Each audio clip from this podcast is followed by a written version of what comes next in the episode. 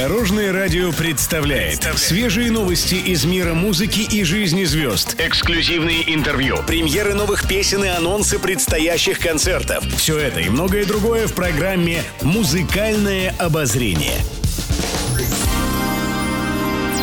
Добрый день. В студии Алена Арсентьева, и это программа «Музыкальное обозрение» на Дорожном радио.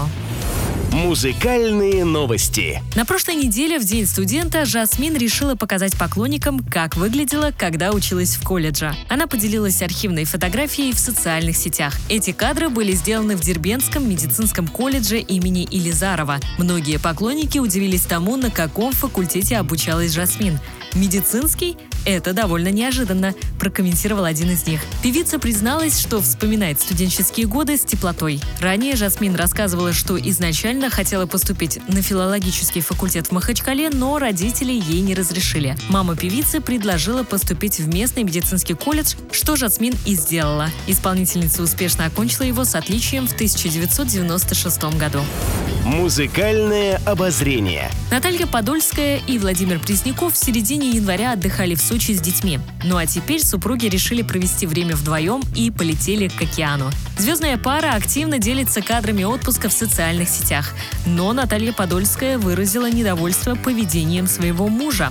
«Никто меня не снимает. Даже нет никого, кто сделал бы фотографию. Я бедная и несчастная», — в шутку написала она. Но в конце концов Подольская все же сумела уговорить Преснякова сфотографировать ее. Но перед этим ей пришлось приложить усилия.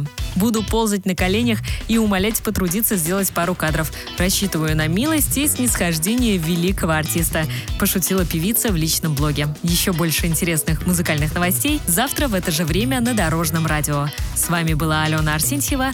До новых встреч в эфире. Будьте в курсе всех музыкальных событий. Слушайте «Музыкальное обозрение» каждый день в 15.30 только на Дорожном радио.